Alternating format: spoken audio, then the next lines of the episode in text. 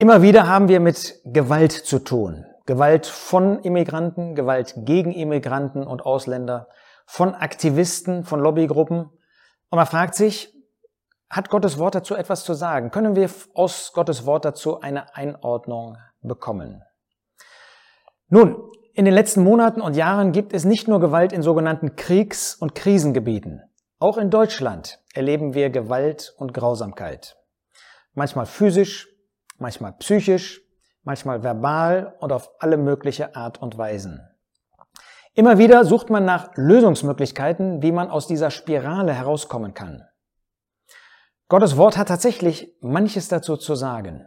Vor allen Dingen, wir brauchen uns als Gläubige nicht zu fürchten, denn wir kennen und lieben den Allmächtigen, der über allem steht.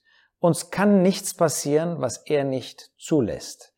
Und wir wissen, dass er uns liebt. Und das ist ein großer Schutz, ein großer Trost. Mal zur Einführung.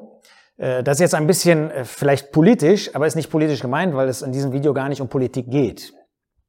Weil es in der öffentlichen Meinung und in dem, was als woke gilt, als rassistisch eingeordnet wird, verschweigen manche Berichte über Gewalttaten, die Herkunft der Täter. Man darf auch nicht nach dem Vornamen fragen.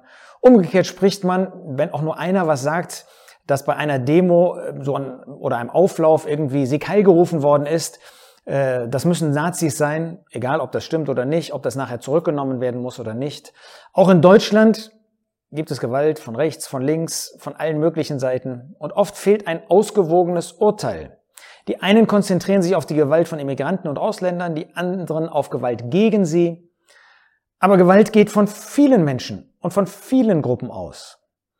Äh, Lobbygruppen, Klimaaktivisten und was weiß ich sind aktiv. Und man stellt sich die Frage, warum bekommen wir als Menschen das nicht in den Griff? Warum gibt es keine Lösung? Und natürlich als Christen, als Gläubige fragen wir auch, woher kommt diese Gewalt? Und gibt es vielleicht eine Lösung für diese Gewalt? Nun, wenn wir in Gottes Wort schauen, dann haben wir immer die beste Lösung. Dann haben wir immer das beste, das richtige Urteil. Da werden wir feststellen, dass Gewalt sehr alt ist. Seit wann gibt es Gewalt? Seit dem Sündenfall. In 1. Mose 4 lesen wir, wie Kain seinen Bruder Abel erschlug. 1. Mose 4, Vers 8, und Kain sprach zu seinem Bruder Abel, und es geschah, als sie auf dem Feld waren, da erhob sich Kain gegen seinen Bruder Abel und erschlug ihn.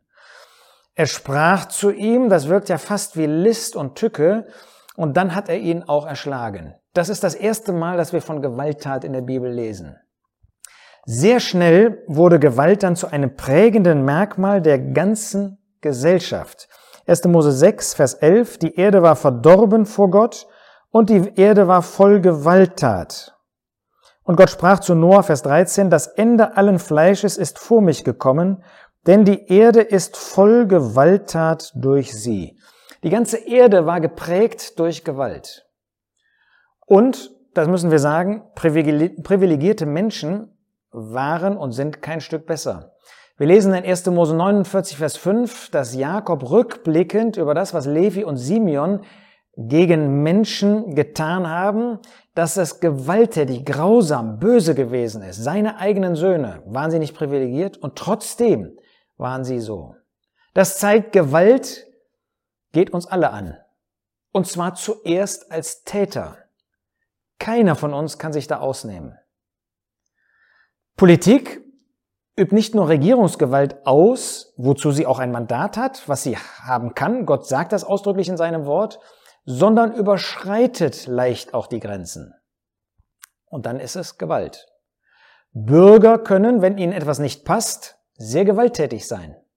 Und wir als Christen, wir sind leider oft auch nicht lieb sozusagen, sondern üben auch sündige Gewalt aus. In Familien, wir wissen, was da für Gewalt in Ehen, im Beruf, in der Nachbarschaft und auch in der Gemeinde, in der Versammlung kann man so handeln. Und deshalb ist das ein Thema, was auch uns betrifft. Nun, was gibt es in der Gesellschaft für Erklärungsansätze? Da sagen Psychologen, schlechte Kindheit ist schuld, Erziehung und so weiter. Soziologen sagen, das schlechte Umfeld ist dafür verantwortlich. Politiker sagen, das gibt nicht genug Zukunftschancen für einen Teil der Gesellschaft. Deshalb sind sie gewalttätig. Theologen und viele andere sagen, die Diskriminierung ist schuld. Diskriminierung von bestimmten Gruppen, ethischen Gruppen vielleicht, äh, die eine bestimmte Lebensausrichtung haben und so weiter. Bestimmte Politiker sagen, Rassismus ist schuld. Andere sagen fehlende Umwelt- oder Klimaorientierung. Andere sagen wieder die fundamentalistische Familienorientierung, die führt dazu und, und, und, und. Manche Beschreibung ist nicht ganz falsch. Aber was hilft uns eine Beschreibung, ohne das Problem wirklich bei der Wurzel zu fassen? Nun, was hat Gottes Wort über Gewalt zu sagen?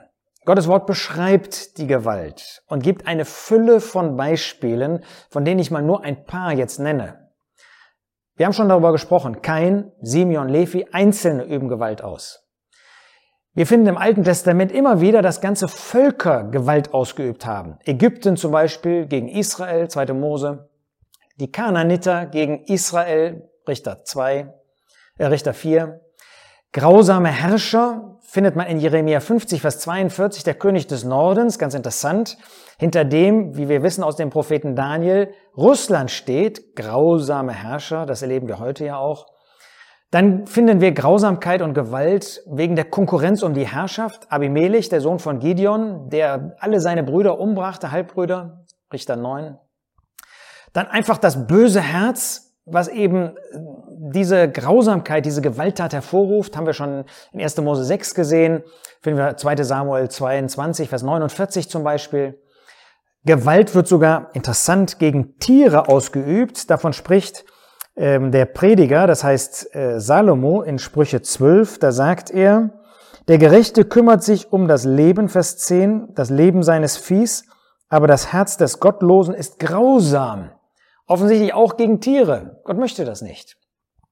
Dann sehen wir, dass Gewalt gegen Christen, weil sie gläubig sind, weil sie am Glauben festhalten, ausgeübt wird. Apostelgeschichte 5, Apostelgeschichte 21 finden wir das. Wir finden religiösen Hass. Das, äh, davon spricht Paulus, den er selber ausgeübt hat. 2 Timotheus 1, Vers 13 spricht er von diesem Hass, der ihn ausgeprägt ähm, hat ähm, und der auch ähm, natürlich heute viele ähm, fundamentalistische ähm, Theologen sozusagen prägt. 1 Timotheus 1, Vers 13. Er spricht von sich, der zuvor ein Lästerer und Verfolger und Gewalttäter war, aber ihm war Barmherzigkeit geschenkt worden. Wir finden in Römer 1, Vers 30, dass Gewalt das Merkmal gottloser Heiden ist. Und wir finden in 2 Timotheus 3, Vers 3, dass das auch das Merkmal einer abgefallenen Christenheit ist. Von solchen, die sich Christen nennen, aber nicht wirklich bekehrt sind. Und 1. Korinther 5 zeigt uns, dass wir auch als Gläubige in dieser Weise grausam sein können. Bei der Beschreibung derer, die hinausgetan werden müssen, ist von solchen die Rede, die Räuber sind. Das ist Gewalttätige. Auch ein Christ, ein Gläubiger kann gewalttätig sein und einen solchen sündigen Zustand kommen. Das heißt, niemand hat das Recht, mit dem Finger auf andere zu zeigen, wir sind alle, auch wir als Gläubige, betroffen. Als Zwischenfazit, wir brauchen uns über Gewalt nicht zu wundern. Gewalt gab es von Anfang an und wird es bis zum Schluss geben. Gewalt gibt es gegen Schwache, das leicht, weil sie keinen Widerstand leisten können, gegen Böse, weil man auch nicht besser ist, auch gegen Starke, um sie auszuschalten, auch gegen wirklich Gute, gegen den Herrn Jesus ist Gewalt geübt worden, gegen Stephanus, gegen Paulus und so weiter. Nicht alle Beschreibungen, haben wir gesehen, von Ungläubigen sind falsch, aber sie helfen uns nicht weiter. Wer eine Lösung bekommen möchte, der muss in Gottes Wort schauen. Nun, was sagt Gottes Wort über die Ursache? Gottes Wort nennt eine Ursache für Gewalt. Das ist der Sündenfall. Das ist die Sünde. Das wird in Römer 5, Vers 12 deutlich gemacht, dass durch die Sünde das ganze Elend zu den Menschen gekommen ist. Gewalt kann man tatsächlich mit menschlichen Mitteln, sogar göttlichen Mitteln, ein Stück weit einschränken. Das Gesetz vom Sinai, das Gott gegeben hat, ist so ein Beispiel. Dadurch ist für eine Zeit und einem gewissen Maß die Gewalt eingeschränkt worden. Aber mit solchen Mitteln kann man sie nicht ausrotten. Warum nicht? Weil das Herz weder durch Gesetz noch durch sonstige Maßnahmen noch durch Religionen verändert, gereinigt oder verbessert wird. Das Herz ändert sich nicht durch diese Maßnahmen. Was ist die Lösung? Es gibt nur zwei Lösungen für dieses Problem. Die grundlegende Lösung ist, dass das Herz des Menschen verändert wird. In Apostelgeschichte 15 ist davon die Rede, dass unser Herz gereinigt wird. Und zwar mit der Bekehrung. Ähm, in Apostelgeschichte 15, Vers 9 heißt es, und er machte keinen Unterschied Gott zwischen uns und ihnen, den Nationen, indem er durch den Glauben ihre Herzen reinigte. Das heißt, die neue Geburt, das gereinigte Herz, das ist die Lösung. Ein gereinigtes Herz führt dazu, dass man dem Herrn gefallen möchte, dass man ein Leben führen möchte im Frieden, um anderen zu helfen, nicht ihnen zu schaden. Wir haben gesehen, dass wir auch als Gläubige durch Gewalttat geprägt sein können, aber wir müssen das nicht mehr. Der ungläubige Mensch dagegen, früher oder später, wird er gewalttätig. Also die Lösung ist, an den Herrn Jesus zu glauben, das Werk am Kreuz von Golgatha anzunehmen. Zweitens, was alle Menschen auf der Erde betrifft, wird nur die Regierung des Herrn Jesus, des Friedefürsten, Jesaja 9, Vers 5, er ist der Friedefürst. Das wird den Streit und die Kriege auf dieser Erde beenden. Nicht, weil die Leute dann friedfertiger werden. Wenn sie sich nicht bekehren, werden sie das nicht. Aber der Herr Jesus wird Gerechtigkeit und Frieden durchsetzen als der wahre Melchisedek, der König der Gerechtigkeit und des Friedens. Er wird volle Gerechtigkeit nach Hebräer 9 und wahren Frieden für diese Erde bringen. Hebräer 7. Ist also Gewaltfreiheit heute erreichbar? Nein, das ist sie nicht. Warum nicht? Weil viele Menschen sich nicht bekehren und daher mit ihren bösen Herzen weiter gewaltsam und grausam sein werden. Zweitens, weil selbst bei uns Gläubigen bis an unser Lebensende etwas vorhanden ist, was böse sein möchte und kann.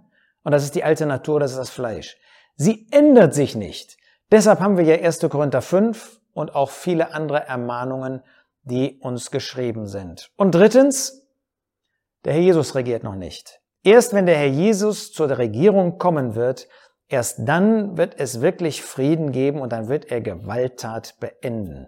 Darum warten wir auf den Herrn Jesus. Aber nochmal, wir müssen nicht warten, sondern wenn du Jesus Christus als Retter annimmst, dann wird für dich selbst auch der Weg offen sein, dass Gewalttat nicht mehr dein Leben prägt. Aber wenn der Herr Jesus wiederkommen wird, dann wird das auch für alle gelten. Bis zu diesem Zeitpunkt wissen wir, dass es auf dieser Erde Gewalttat weitergeben wird und jedes Mittel, sie zu bekämpfen, letztendlich scheitern wird, außer die Bekehrung, die neue Geburt, die mich verändert und mich aus diesem Kreislauf herausbringt.